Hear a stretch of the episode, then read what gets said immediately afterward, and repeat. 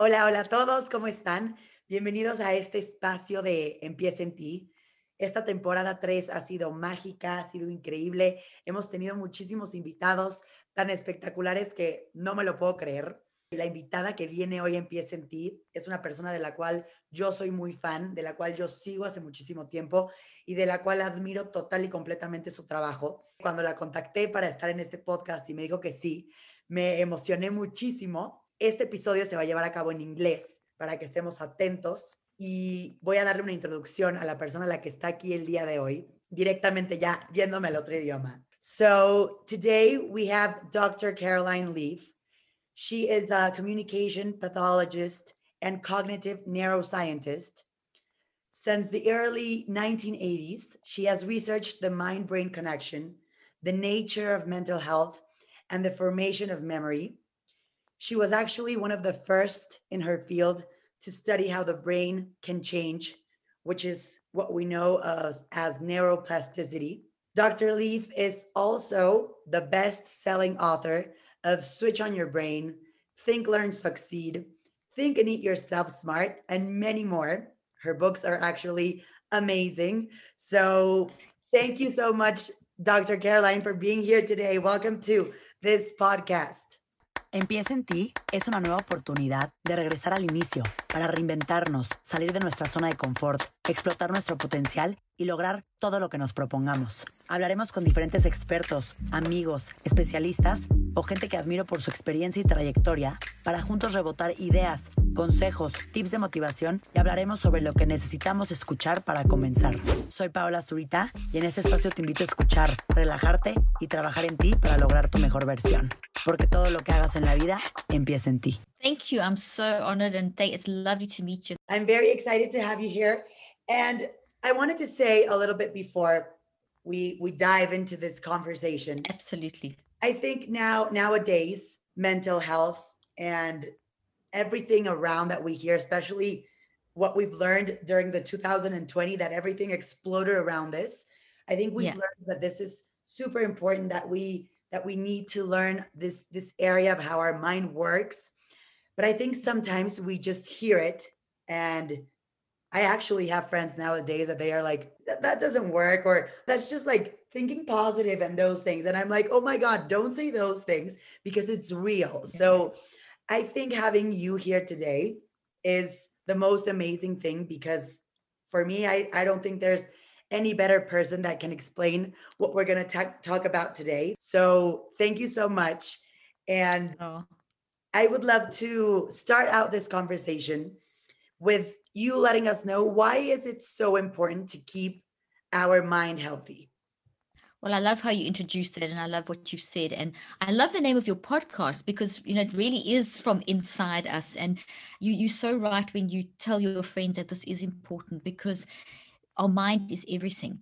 You are your mind. If you think of it this way if you did i can hear the brain your brain's not going to do anything. It's only because you're alive that your brain is actually doing something and your body's doing something. So we've got a mind that's pretty much driving everything. So we have to look at that as one principle of why mind is so important because it's the driver of what is actually making things function in our body and in our life. It's through our mind that we drive our brain and body. And it's through our mind that we actually understand and process life. So, mind is vital to understand, and it's an area that we don't talk about enough. We kind of think, oh, mind, then we throw it in the bucket of memory or emotions, or we talk about positive thinking, and there's things thrown out, but nothing is really, it's all kind of confusing. So, what I've tried to do over the last 38 years as a scientist and a researcher, and I practice clinically as well for 25 years in South Africa, I work with people with brain damage and learning problems and dementias and Alzheimer's and autism and traumatic brain injuries and trauma victims from you know abuse and war-torn countries and things like that. And I worked with them, helping them manage their mind through those situations. So if they had a brain damage, how to um, manage their mind to grow their brain to, get back to normal function, or if it was someone who had a sexual trauma, to help them to reprocess that so that they could not let that affect their future, or people that were just battling with their mind being just stuck and they were depressed and and couldn't function properly, and or someone who was maybe battling to learn, I'd show them how to use their mind to learn. So the mind is a, it plays a factor in everything. And in doing that work, I wanted to understand what the mind is and what is a memory and what is a thought and is a memory the same as a thought and is the mind the same as the brain? How if they're different what are they? And how much control do we have?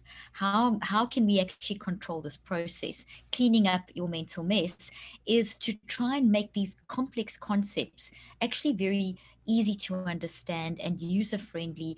And basically, if you are a human and you're alive, you need this information. Because if you're human and you're alive, you have a mind and your mind is working, whether you like it, your mind or not, or whether you understand your mind or not, it's still working. And when your mind is working, your brain is changing. So that's why I say if you're, if you're dead, your brain can't generate mind. It can't make mind. It can't make thoughts. Your brain just simply processes, your mind processes and pushes it through the brain, and then your brain stores the thoughts. And then from there, the brain, we use the brain to be able to speak. So, like right now, all my words and everything that I'm saying, everything that you're seeing, these images, life, everything, it's going in to your mind. You you're literally grabbing it with your mind and you and when i say grabbing it with your mind you are thinking and you're feeling and you're making decisions every few seconds about what you're hearing me say. So in in every few seconds you taking some information think feel choose make it and and as you think feel choose you you grow some branches in your brain. So I've got another image over here, and here's a tree. So as you're listening to me now, let's say maybe as I started speaking, there's only one branch. And now as I'm talking, we're growing little branches on the branch. And the more I say and the more we discuss, the more branches you'll grow. These branches are made of proteins and chemicals in your brain. So you actually growing your brain as you're listening to me. And that's what we're doing every day. So if you like after this conversation like after this you'll ask me a question you'll be able to ask me a question because you heard and saw you you thought felt chose thinking feeling choosing those three go together. So your mind was thinking feeling choosing. You then built uh, into your brain. And now from that you can ask me questions. So it's mind think feel choose into brain and then what you do, your action, what you say, and what you do. And that process can be controlled. So we're not really talking about positive thinking here because you can be really depressed and have a really terrible time in your life. And you can go and say 10 positive aff- affirmations, they're not going to even help you because it's like if you've got a wound on your hand and, and it's really bad, and you just keep putting a, a band aid or a plaster on the wound, but the wound is still there, it never goes away positive affirmations or positive thinking, it's just shallow. It doesn't do anything. It's just putting a plaster on the wound. What I'm talking about is understanding why is there a wound and what is it there and how can I manage that? So always think of that. Think when you think you'll feel, when you think and feel, you'll choose. So if you want to understand what mind is, it's my three fingers. Think, feel, choose, think, feel, choose. You do it all day. And when you do it, you build thoughts. So all day long, you think, feel, choose in response to life and you build it in your brain. And sometimes we don't think, feel, and choose really. You know, we make we, we get irritated or frustrated or we have a bad experience or something. So then we don't build a healthy thought we build a toxic one. They look like trees. So this is a toxic one. And that's a healthy one. And they kind of look like this in the brain, obviously much smaller. But we so we can build these toxic ones, but that causes brain damage. And this makes us feel worse, get stuck and ruminating and get stuck in our heads and get anxious and depressed and or unhappy or you just whatever, bad relationships. But you can change this. How? With your mind. So you can use your thinking, feeling, and choosing to think, feel, and choose about this. And you can think, feel, and choose and change this and help people understand that you're not just a victim for to all these thoughts going through your head. You can actually learn how to stand back and observe those thoughts and organize them and then unpack them like all your luggage in the suitcase. So instead of it all being a huge big mess, you can take all the clothes out and you can fold it nicely and then you can pack it back in again. Um, or you that's just to give you an analogy. Your mind does that. And the last thing I'll say, just and then we dive, you can dive into some questions, is that if you think about this, we can go for three weeks without food with, before we'll die. We can go around about two to three days without water before we'll die. We can go two to three minutes, maybe a little bit longer, without oxygen, and then we'll and then we'll die. But you don't even go two to three seconds without using your mind. So you you never stop thinking. So you don't even go two to three seconds without your mind working. So that means that if your mind is always working, shouldn't we be controlling it? Shouldn't we be understanding how do I control mind? So in order to understand how to control mind, I need to understand what mind is. Mind is how you think, feel, and choose. So if that's the case, what does mind do? If you think, feel, choose, you build thoughts. So that's neuroplasticity. That's changing the brain. And if I and can you control that? Yes, that's what my research showed. You can actually control your thinking. You can change your thinking. Your brain is neuroplastic. Neuro meaning brain, plastic meaning to change. So as you change your mind, you change your brain. Your brain just tells does what you tell it to do. So does your body. When you don't even notice that, when you're just literally just going through life, th- does this mean that your mind is controlling you instead of being it the other way around? And regarding that, Excellent. that, how can we, if, if, if, if somebody that's hearing this episode um, relates to that, how can we use our mind effectively and, and know um, how to be present on that situation you just told us. So you actually you actually almost answered the question when you as as you asked it because you said if your mind is getting out of control. Can we control our mind? So in saying that it's almost like we've got two types of mind. We've got our messy mind which is the mess mental mess and we've got the mind that cleans up the mental mess. And that's exactly what we found in neuroscience and in the research and the work that i've done in mind and whatever is that we've got our mind has got like um, two levels. One is the wise mind or the intelligent mind, the mind that just knows what to do. And the example of that is you know, like when you're in a situation and you just know that's the right way of acting, or you just know that you love that person and you know that that's a loving way, or that that's the right response, or you just know when you've done something wrong, or you just know when you should. All of that wisdom is at the core of who we are. And we see from neuroscience that that's what actually is healthy for us. It's our survival. It's it's basically we designed for survival, and survival is operating and doing the right thing, and recognizing when we haven't. So our body um, rejects um, reactive thinking or toxic thinking because it's like a virus, like our body's rejecting COVID.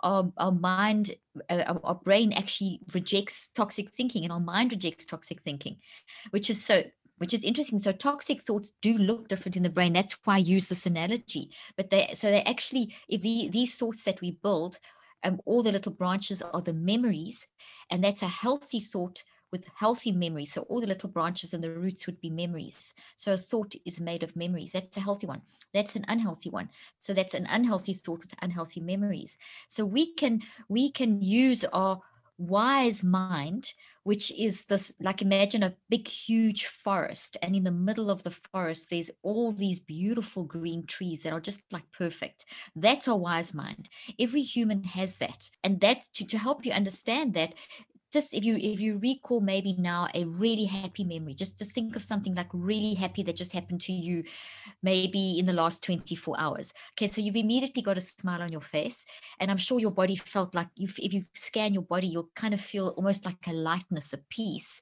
and um, you'll feel and you so you've recalled what you've done you immediately recalled it from your mind so you brought up a love wave which would have sent a wave of healthy energy through your body which would have made you feel good that would have then stimulated your brain you would have brought up the happy memory and so, and that would have made your brain feel healthy and resilient. It all happens very fast. And at the same time, every cell of your body was activated. So your entire body got a whoosh of peace through it. That all happens really fast, but you felt it in three places.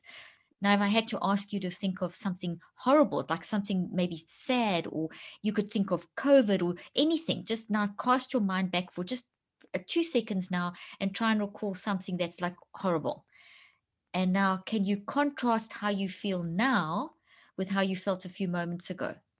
So, yeah, in, and it's so you it's totally different. So and, and you're feeling it in you first of all brought up the memory so that came out of the forest and it would have done this.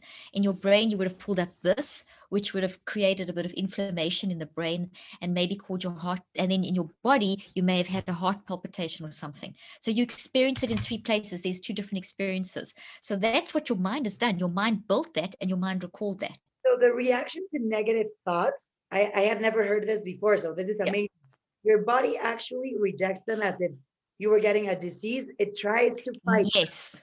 And that's why exactly. So that's why it affects you either being it positive or negative. It affects you physically.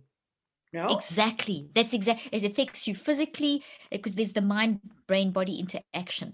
So as your mind is using your brain, so if you've got a toxic thought, your brain is affected, your body's affected, your mind is affected. So you know, for example, if you're around a negative person and they're always complaining or they're always just like just like always grumpy or always fighting or just never getting over their issues you feel so drained or like oh i don't want to be in their company. You kind of feel that that's because this is generating out energy. So it's like it's shooting things at you and your body's absorbing that. And that's why uh, uh, people affect us and we affect people. And we have to protect ourselves if you you know if you're helping someone that's going through mental health issues um, or you are living with someone who's always grumpy or angry or irritable, it's really hard. You have to put up boundaries to protect yourself so that you don't absorb it, because otherwise we absorb that energy into us, and then it can affect us. We can that toxic energy goes into us, and then we build this toxic thought, and then we give ourselves brain damage. So we've got to be very careful about protecting ourselves from others. And you know what happens very often is we help people, which we should, because that's what we, it, it, it heals us. When we help people, it will help to heal us.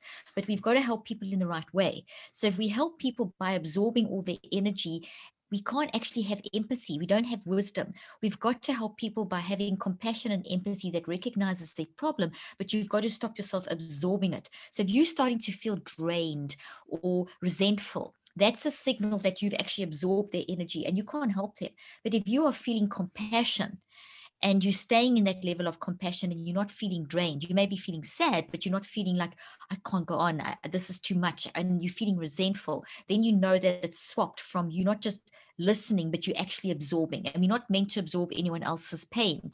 We're meant to, you can't help someone in that state. We can only help someone properly when we actually protect ourselves. And that's not selfish, it's actually brain health, it's it's mind science, etc. That if, if you are drained by someone else's toxic energy, you can't even function yourself. So to be able to function well yourself and to be able to help someone else, you have to protect yourself from that toxic energy. But sometimes I think we're having thoughts and we don't even notice. So in that situation, what happens? Because if some of those those unconscious thoughts are affecting you or not, how how can you have a control of that? How can we notice very it's excellent question and it ties into your question earlier on what do you do when these thoughts how do you get them under control when you feel like your thoughts are going all over the place? So first of all we're always thinking. So so when we're always feeling we're always choosing. And when we do that we keep bringing up thoughts. So we bring up thoughts. So in any one moment like in, in let's take one second let's take 10 seconds. And in 10 seconds just so that it's an easy number to picture 10 in 10 seconds you could easily have 10 thoughts popping up. Where they popping up from? They're popping into your conscious awareness from your non conscious. So we have two levels non conscious, and that's where every single thought we've ever built. In other words, every experience we've ever had, that's stored in your non conscious. So it's that enormous forest that I spoke about that is infinite. And every tree is some experience, right from when you were inside the womb born, going through childhood, growing up, and as you go through life, you keep building new, growing new trees, and you keep changing trees, and you take trees out and you put new ones in, and you redesign the trees and you add more trees. But that's the work is of building the trees is done consciously and non-consciously but the storage is non-conscious. So we cannot be aware of all of our thoughts at one time because we can't think our conscious mind can't handle trillions and trillions of thought. It handles around about four to seven thoughts in any one moment. So if we take a, a one second moment we will have around about four of these coming up. So in one second one two three four. Or i can do this i can hold up three things and do this and say now in one second there and it's gone. And now there's the next second and it's gone. And the next second and it's gone. So we have this going through our mind all day long and at the same time we're building new ones. So mm-hmm. we are what what stimulates this is whatever's happening. Like now our conversation that we have is, is stimulating your mind. You're thinking feeling and choosing. And that thinking feeling and choosing is pulling up all kinds of thoughts. And you're using those to understand what i'm saying and to formulate your next question and to have a discussion See, so that's what we, so that's happening all day long. So in between, notice there's these popping up too. Now, these toxic ones, those are the ones that make us feel crazy. Those are the ones that make the mental mess. And we all have them. These are the ones that you spoke about earlier on. What do we do with those? Those are the ones that make us feel like, uh, and you make, you know, you get, they, they're the ones that where you find yourself snapping and being reactive or getting angry or irritated or, or depressed, whatever, whatever it is, people pleasing, uh, low self esteem, whatever now, this is going on all day long. All day long, you've got stimulation, thinking, feeling, choosing, building thoughts. And as you're doing that, thoughts coming up and going down and coming up and going down.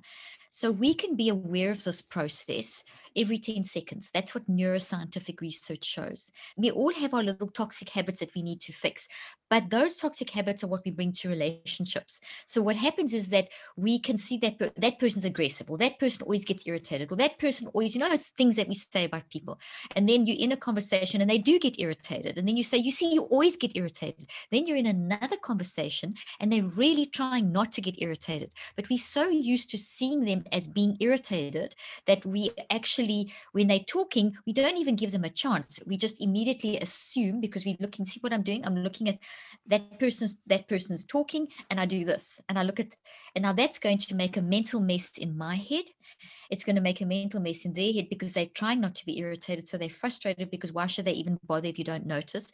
You are frustrated because you think they're irritated when they're not. And there's a mess in the relationship. There's a mess in both your heads. And this is where that's a simple example of where, how do we get that under control? Because now that's happening and that's, that thought is bringing up all kinds of branches because that's a thought, but there's like maybe 10 or 20 different memories that are coming up around that conversation. So the conversation is just going down this rabbit hole of negativity and you're building more branches. How do you stop that? Because that can make you feel crazy. And then you can, let's say that you don't resolve it and then you go away from that conversation. You, that person goes there you go there. And now you've got to work. And now you've got to try and, and, and get yourself together to be able to do a podcast or write an article or do an interview or, or do whatever it is that you do in your day. So you're going to direct your mind and direct how you want your brain to look. In other words, we're going to neurocycle to get rid of these, to get them under control and to change them. So instead of seeing that person as irritated all the time, you're going to start changing that to see them as um, as as changing into this that oh they are trying to change and they were irritated because of and my reaction comes from. So instead of just being irritated, you actually start unpacking and changing it. So that means you've got to embrace process and reconceptualize. So on the most simple basic level of, of that kind of situation, what would you do? And what would a neurocycle look like? So here the person comes and you and this irritation and argument begins. So you can immediately in a few seconds gather awareness and gather the word gather means not being fearful, not rejecting, not being um, not seeing it as a bad thing, not even seeing your irritation or theirs as a bad thing, but it's just becoming aware, gather, just gather awareness, like you would embrace someone, you embrace it. As soon as you do that, you change all the neurophysiology in your brain. 1,400 neurophysiological responses in your brain and body will change immediately to work for you and not against you. So that means that you will have less inflammation, less cortisol, your DNA is stronger, which means your whole, your heart stronger, your brain stronger. You just have a completely different functioning. Your blood vessels around your heart will dilate, which means you'll have more blood flow and oxygen in your brain just by gathering awareness that one step and then the, then the, it just increases as you do the other steps. When you do that and i've got more you've got more oxygen and blood flow in your brain then you are able to just be a bit calmer. And you start calming down the neurochemical rush which happens from getting getting into this irritated argument or whatever because immediately that will create a neurochemical rush. It will create an imbalance in the brain. It will create inflammation. It will create lack of oxygen. I mean, like a ton of stuff goes wrong. But just by you gathering awareness, okay, I'm getting irritated. I sense this in myself. I feel the, the I'm aware of the irritation emotion, which is the emotional warning signal. So, what am I gathering awareness of? The emotional warning signal. What's the emotional warning signal? Irritation. Then, what's the physical warning signal? Because remember, you store everything in your body as well. And I, earlier on, I gave you the example of think of a happy thing, think of a toxic thing. So, now what's my body doing? and you can feel your whole body's tensing. So that means that you pro- your body language, which is 50% of communication, is now um, hitting that person. So they're now exactly, they're not even, they're not even listening to what you're saying. They're just now perceiving an aggression, a stance or whatever. They're reading your face, your body language, whatever.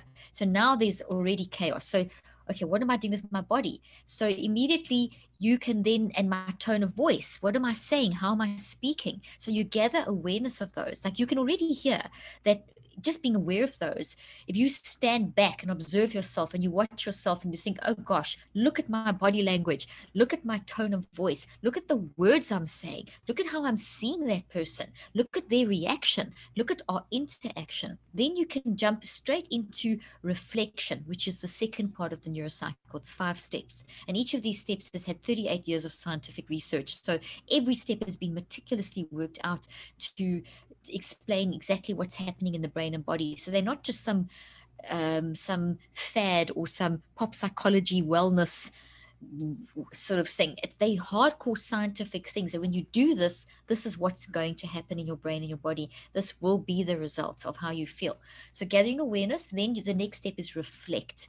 Reflect is a beautiful word as well. It means I'm going to really get insight. I'm really going to introspect. I'm going to really give everything into this to understand why this is happening. So it's an ask, answer, discuss, like a detective. A detective doesn't just give up after one you know looking for one thing a detective keeps looking and looking and looking and looking for the for the for the problem and or for the solution. That's what we need to be when you're reflecting. So we're asking answering and discussing. Why am i irritated again? Why is that person irritated? Did i did my tone of voice irritate? Am i looking at them to the to the lens of the past? Maybe they are trying to change. Maybe if i stay calm they can change. So you start why why why. Then the third step is to write to write things down in that moment, you may not have time to write. Um, and we'll talk about the writing um, when you do have time. But in this moment of the argument, you don't have time to write, but you can write genetically. So you can write in your brain by visualizing. So then you can visualize, and what you can visualize there is okay, us two having a calm conversation. So here's the two of us arguing, but here's the two of us not arguing. So you can visualize that scenario and you can visualize that person trying, you trying, and that shifts the whole perspective again. So once again, your brain's getting even calmer, you're getting more blood flow, you get you want a lot of oxygen and blood flow in the front of the brain. You want the two sides working together. You want the different types of energy in the brain to be flowing like waves of the see. And we get different energy frequencies like the theta, delta, theta, alpha, beta, gamma. It's comp- eh, I write about those in my book and I give you simple examples and everything. And I show this in my research. So when you're gathering awareness and when you're reflecting, you're starting to get this kind of nice wave flow. If you think of the sea with nice, beautiful wave flow, then you when you write, you you're calming it down even more. You're getting even more insight and control back. All this is self regulation. All these are levels of taking, giving you more and more self regulation. And then you check your visual. You check your visual. Okay, this is what's happening, but this is what it could look like. Why am I doing this? Okay, maybe I'm just in a bad mood today, or maybe I'm just edgy. Let me really reconceptualize. Let me look at this from a different angle. Let me stay calm and wise. Let me draw on my calm, wise, wired for love mind, because we have at the core of our brain our brain is we, we see as, as from neuroscience that our brain is not designed for in for envy or jealousy or bitterness or arguing or it's not designed for that. So when we do that we create these toxic patterns which create all these things i've been describing like imbalance and inflammation and all this crazy stuff. So if our brain is wired for love our mind is also wired for love. So if i do these five steps what i do is i access the middle of the forest. Do you remember at the beginning i spoke about imagining a big forest and in the middle is the beautiful green trees that's an analogy for what we see actually in science that there's this these beautiful waves and then then there's in then in the middle and then on the outside we get mixtures of beautiful waves and toxic waves. That's so the middle is this core for survival of being wired for love. And what we want to draw on is that and that was one of the first questions you asked me how do you get your mind under control? These five steps take you into that part of your mind. So by making the decision okay i'm going to gather awareness and you force yourself to gather awareness and then you force yourself to reflect. As you it, it, becomes easier as you move you down the down the five steps you are drawing on that inner wisdom which is in your non-conscious mind. So you start digging into your non-conscious mind and finding your in, wisdom, your intelligence, your that deep spiritual part of you, that that that thing I spoke about in the beginning, that you just know this is the right thing to do. You know, visualize this. Okay, now let's go to the fourth step, which is recheck. How can we see this differently? How can I maybe reframe this? How can I see this from another angle? What's another perspective? Let me put myself in their shoes. Maybe they're having a terrible day. Maybe something happened. Maybe I'm the one who's irritated and I'm reflecting whatever. So you recheck it. And then the fifth step is okay, what can I do about this?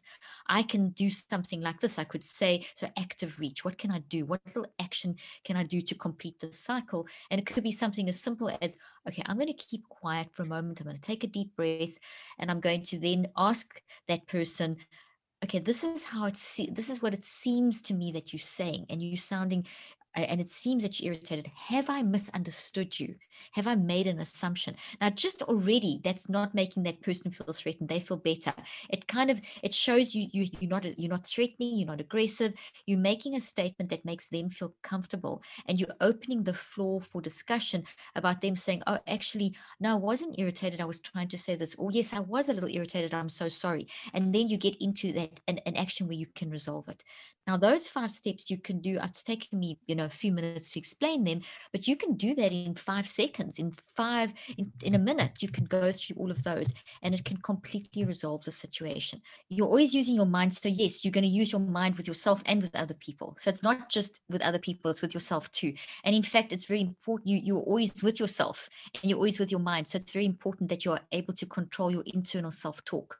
So, yes, it may be that you are um, ruminating, which is is is that negative self-talk where you are telling yourself you're like stuck in your head and you've got this terrible negativity that I am terrible. I'm the cause of everything. I'm i'm a fraud. I i don't imposter syndrome. I'm a fraud. I'm a fake. I'm I, I i can't you know i'm smiling to everyone. I'm doing this but inside i hate myself whatever. So yes absolutely. So what do you do? Because if you're saying that to yourself if that's your self talk you can look at what you're saying as your warning signal. So here is this thought of I. Let's take for example maybe um, uh, the, the self-talk thing of maybe you said lots of negative things that you're saying to yourself. So maybe that neg- so negative self-talk. Okay, so let's there's there's the toxic thought is negative self-talk. But now let's look at what are the warning signals.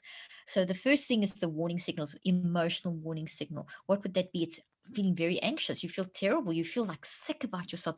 It's making you feel like really negative self-talk makes makes a person feel terribly anxious and on edge so there's your emotional warning signal.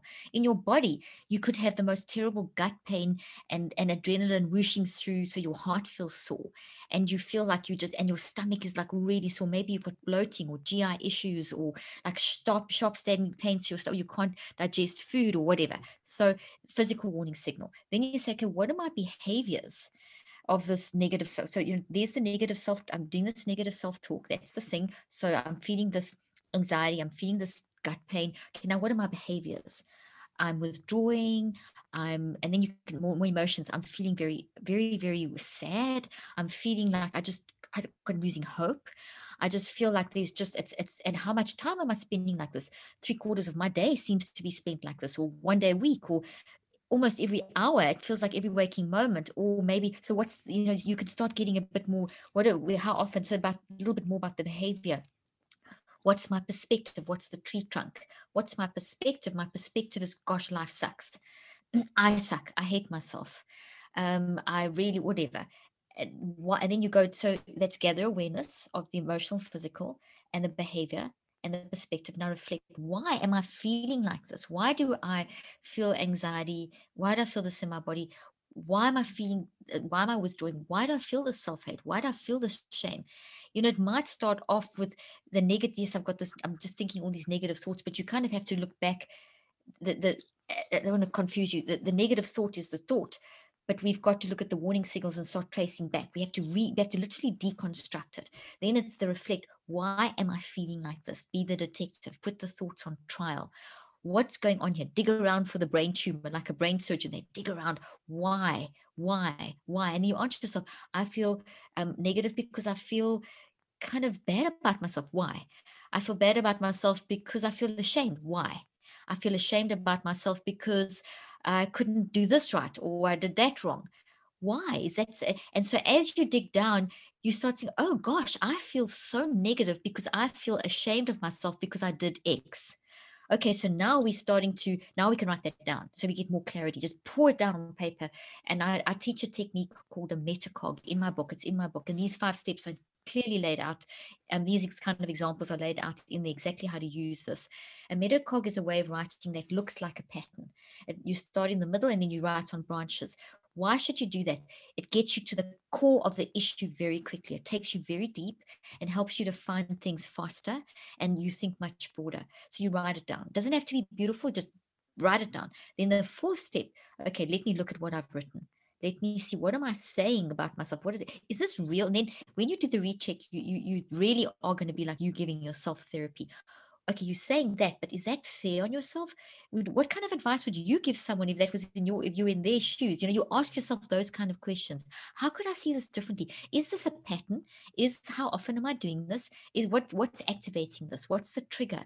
What um, could i see myself differently? Is this am i being fair on myself? You know is it not that where does that shame come from or that negative thought come from? And so you start seeing these and then you wrap up the cycle with okay i am and you're not going to solve that kind of thing in one day but in that moment you can run through those five steps and get your active reach which is okay look i'm starting to see that i maybe have imposter syndrome. I'm feeling something going on here that is making me feel negative about myself and i can see it's got something to do with something I've experienced. But you know what? This is not valid. I mean, sorry, it is valid, but it's not true. It's what I'm experiencing, but is it a fact? Am I really bad at that? Or I, should, should I be feeling this shame? So your active reach, that, that's what you'd get in the fourth step. The active reach would then be, okay, for today, I'm going to start practicing telling myself that I am not a mess or I am not shame. I'm going to write down a simple statement and I'm going to say that to myself at least seven times today. And then tomorrow, I'll do these five steps again and I'll get more insight. And then the next day, you carry on. And it takes 21 days, three weeks to deconstruct and reconstruct this through the five steps. You spend around 15 to 45 minutes each day doing that. And by day 21, you would have created a whole new reconstructed thought which remembers, okay, I was feeling shame, but now I know why I was feeling shame. Now I know why I was so negative. Now I know that this is actually a couple of things I need. The negativity is coming from this plus another couple of these. So the next, next, next cycle, I'm going to work on the next element so I can start building up my self-esteem and control, whatever. So it takes the 21 days to find that and reconstruct it. But now this is a very small, new little weak plant. So if I don't practice using it, it's going to just disappear in, into that forest of trees. And when I need it and I start feeling negative in my head again, I won't find this. So to make sure that I find this the next time I start feeling negative about myself, because that's part of our mental mess. We all experience a mental mess all the time. And these things will come back. But if you've built this, you can then draw on it. But if it's not strong, you won't find it. So to find it in the forests of trees, you have to spend another 42 days, just a minute a day. So it's 42 minutes over 42 days, which is nothing, just practicing step five. So you would just then, and you can put the reminder in your phone. I've actually got an app that goes with this book um, that you can get separately on the iTunes store, and it's it's um, called the Neurocycle app. It used to be called the Switch app, and it's got all these programs in. I walk you through the 63 day process, like having therapy, and then I have lots of little extra little examples, like if you have an argument, or if you're stuck in people pleasing, or if you're stuck in your head, or if you if you are um, battling with um, what, whatever self-esteem issues, whatever it is, that there's lots guilt, shame, condemnation, grief, lots of little five-step processes that you can walk through quickly in a few minutes. And then if it's a pattern in your life, you can take those and do it over 63 days. So the app actually walks you through the in the moment stuff and over the 63 days. And I would like to um, ask you, Caroline, at the at the end of this this episode, to tell us a little bit about your your book, which is called Cleaning Cleaning Up your mental mess. Yes. Which a little bit of what we've been talking about, which I think is amazing because how you said we all have we all have a mental mess sometimes. So I think yes. great. Tell us a little bit about it. Absolutely. Thank you so much. Well, we do. We have a mental mess. If you're human, you're going to have a mental mess multiple times a day and for the rest of your life. So, managing the mental mess is all the stuff I've been talking about. And it's basically you can develop it as a skill. Like you can go to the gym we, we understand this perfectly. If you go to the gym, it takes you time to get strong at the gym. If you're an athlete, it takes you time to train. If you're a, um, if you a, a surgeon, it takes you time to learn how. We all understand that, but when it comes to managing our mind, we think that we automatically know how to do it, and then we get frustrated with ourselves when we don't, and then we think we can't. And the current mental health system tells you that if you have anxiety or depression, it's bad and you've got an illness. That's not even science. It's incorrect science. The truth is that if you're experiencing anxiety, depression, any kind of emotion, toxic emotion, those are just warning signals that are telling you they symptoms of an underlying cause and you need to unpack it. So my in my book I explain in the first half of the book I explain about the, this mental health system that's messed us up. I talk about how how I give you my clinical trials. I talk about my most recent research, but I make it super simple. There's lots of pictures inside of the brain. And even if you don't understand all the science, I've made it very simple. The second half of the book, I teach you what the neurocycle is uh, the five steps. I explain it in detail, and then I t- teach you how to apply it if you've got toxic trauma. So that's like something maybe childhood abuse or childhood bullying or uh, problems in a marriage or um, the trauma of, of, of something like COVID and how it's changed your life or any kind of trauma. We've gone through war trauma, etc loss of a loved one which creates a toxic trauma and you if you keep it it's causing brain damage and it will increase your um, it'll make you negative it'll make you feel yeah like your so how to deal with toxic trauma how do and, and that takes cycles of 63 days so I teach you how to do that, and then I also teach you how to build a new habit. So maybe you want to um, develop a new eating plan, you want to develop a new exercise plan, you want to develop healthier lifestyle habits. So all of that, how to build in a good habit. I also teach you how to do that with a neurocycle. And the other thing that I teach with a neurocycle, which is the first section in the second half of the book is how to build your brain. One of the most effective mental health tools is building your brain. So then you can use the neurocycle once again to build your brain. That means learning new information, but learning new information um, in such a way that you can actually have a good discussion about it. You could write an exam on it. So it's not just reading something, it's actually learning the content and building, which builds your brain. Something very amazing just before that sometimes a lot of us when we're trying to do this, what your book teaches, yes. we might get like frustrated or, or say at the first time, ah, it doesn't work. But if we think it to another situation, going to the gym, the first day you go to the gym, you're not going to see a difference. The second, either. Exactly. Either till a month or maybe 20 days after. So I think it's something. Yeah. Same principle. Exactly. And you show it super simple, super punctual. And I think it's something about patience and wanting to have a better mind, not living in a in a mental mess. And I bet um, doing this and managing your mind has tons of benefits, um, physical, mental. I don't know, but yes, I, it does. I put that in the book too. It completely transforms your mental and physical. Perfect, and also all your yeah will be shown when we're talking all this week around the book is and the book and everything. So thank you so much, Caroline. Thank you explaining in a very particular and amazing way the effects that our thoughts can have on our on, on our mind right. and our brain. It's amazing, and it's amazing that you are teaching people how this can change, how this can be done in such an easy way. So thank you so much for being today. It's my pleasure. It's my pleasure. Thank you so much for having me on your show. I really appreciate it. Thank you. Thank so you so. Thank you.